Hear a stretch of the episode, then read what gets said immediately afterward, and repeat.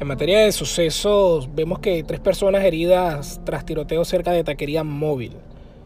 Según Telemundo Houston, el Departamento de Policía de Houston investiga un tiroteo ocurrido en un estacionamiento de un camión de tacos ubicado en la cuadra 1023 de Edgebrook Drive. Según las autoridades, un vehículo blanco estaba estacionado cerca de un camión de tacos cuando otro vehículo modelo Malibu y de color azul se detuvo y los ocupantes de ambos vehículos comenzaron a dispararse entre sí.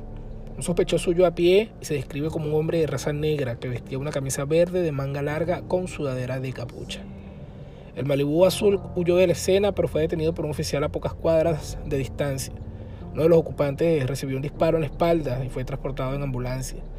Los otros dos sujetos que iban en el vehículo fueron detenidos. Dos mujeres que se encontraban en la zona fueron alcanzadas por los proyectiles de bala. Una de las víctimas es una empleada de un camión de tacos que fue herida en el ojo, mientras la otra víctima no tenía nada que ver con ninguna de las partes involucradas.